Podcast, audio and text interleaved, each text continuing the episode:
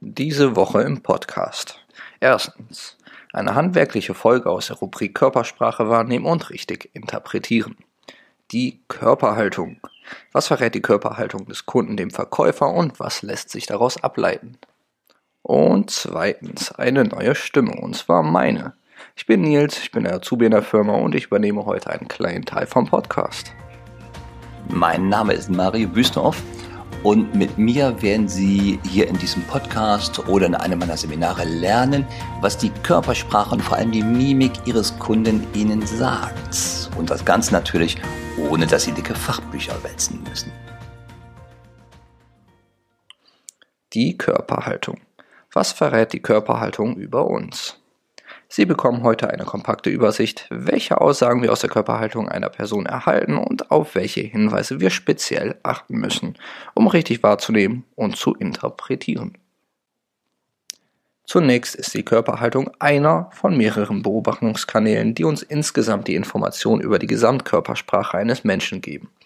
Andere Beobachtungskanäle sind beispielsweise die Mimik, die Gestik oder das interpersonelle Bewegungsverhalten oder auch die Stimme. Während uns die Mimik beispielsweise zuverlässige spezifische Informationen zu Emotionen liefert, gibt die Körperhaltung preis, wie das generelle Befinden und der damit im Moment empfundene Status einer Person ist. In Studien konnte man zwar Emotionen wie Trauer oder Ärger über die Körperhaltung bestimmen, nicht aber die übrigen Emotionen. Gegenüber der Mimik ist die Körperhaltung bereits aus Distanz ersichtlich. Raumeinnehmende oder eingefallene Körperhaltung lässt sich auch bereits aus der Ferne beobachten. So können wir bereits aus sicherem Abstand den empfundenen Status, also Dominanz oder Submission einer Person erkennen. Dieses lässt sich sehr schön im Mannschaftssport beobachten.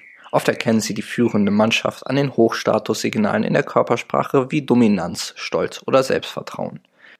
Wichtig bei der Beobachtung der Körperhaltung ist es, nicht etwa auf die Signale in der Bewegung zu achten, sondern auf die Körpersprachsignale, wenn der Körper zur Ruhe kommt.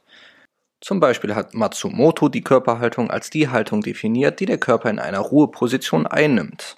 Interessant und wichtig bei der Beobachtung der Körperhaltung sind daher genau die Momente, in denen sich die Körperhaltung ändert. In diesen Momenten bekommen wir Hinweise auf unausgesprochene Gefühle, Gedanken und Einwände. Emotionen lösen häufig eine Veränderung in der Körperhaltung aus. Trauer lässt die Körperspannung entweichen, Ärger ändert die Körperneigung oft nach vorne und Angst lässt uns zurückweichen. An dieser Stelle sage ich erstmal herzlichen Dank an den Nils, der einfach gesagt hat, ich möchte auch mal einen Teil von dem Podcast machen, nicht nur immer dabei sitzen. Also Nils, herzlichen Dank. Und dann will wir jetzt zur Körperhaltung kommen und Körperhaltung systematisch erfassen sind fünf Signalkanäle wichtig. Das sind äh, der Öffnungsgrad der Körpermitte. Was das ist, erkläre ich gleich. Dann ist das die Körperstreckung. Die Körperneigung ist der dritte Signalkanal, dann der Muskeltonus und dann haben wir noch die Intentionsbewegungen. Gehen wir der Reihe nach vor. Der Öffnungsgrad der Körpermitte. Hier entscheiden wir ganz grundsätzlich zwischen einer geöffneten, also einer offenen und einer geschlossenen Körpermitte.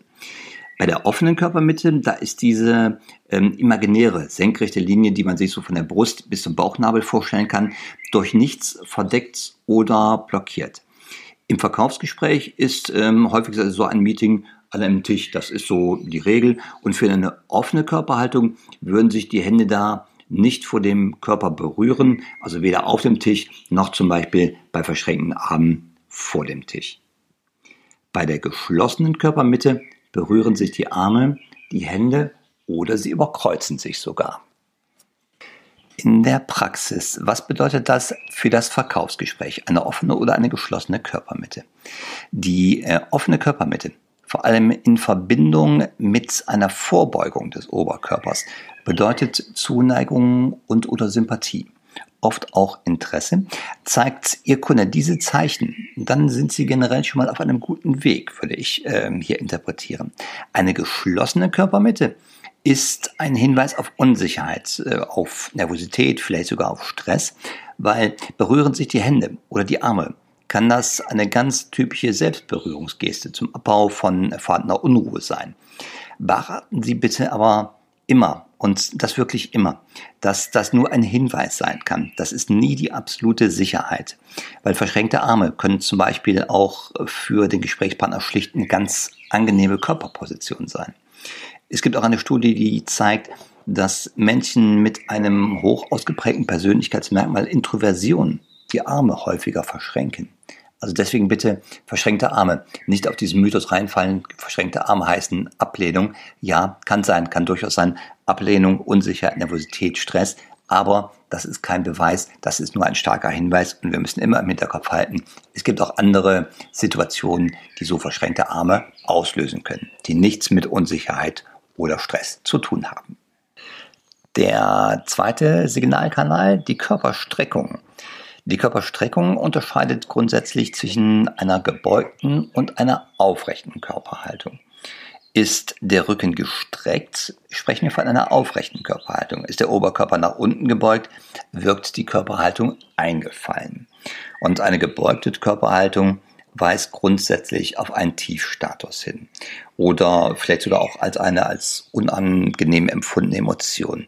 Sie tritt, also diese gebeugte Körperhaltung tritt typischerweise auf bei Emotionen wie äh, Trauer, Schamverlegenheit oder auch Langeweile. Und die aufrechte Körperhaltung weist potenziell auf aktivierte Motivfelder hin. Also, das ist für uns im Verkauf immer eine richtig wertvolle Information, aktivierte Motivfelder. Und die aufrechte Körperhaltung ist auch Teil des körperlich-sprachlichen Ausdrucks von Stolz und Triumph zum Beispiel. Und das kann sich aber auch bei Freude, Überraschung oder auch bei Interesse zeigen. Ein Tipp für alle Verkaufsprofis zum Stichwort Körperhaltung, ähm, Körperstreckung. Und eine aufrechte Körperhaltung wirkt Dominanz und assoziiert Kompetenz, während eine gebeugte Körperhaltung zwischenmenschliche Wärme erzeugt.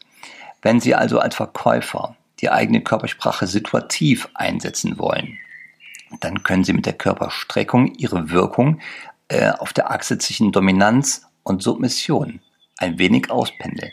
Das heißt, zwischen einer vermuteten Kompetenzwahrnehmung und einer vermuteten zwischenmenschlichen Wärme. Da können Sie allein über die Körperstreckung Ihre Wirkung mit auspendeln.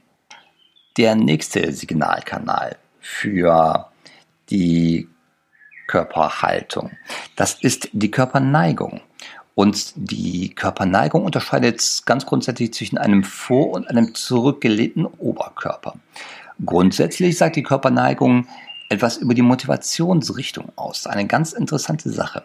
Bei der Vermeidungsmotivation lehnen wir den Oberkörper zurück beispielsweise bei Angst oder bei Ekel, bei einer Annäherungsmotivation, beispielsweise ausgelöst jetzt durch Freude, durch Interesse oder auch durch Ärger, bewegt sich der Oberkörper nach vorne.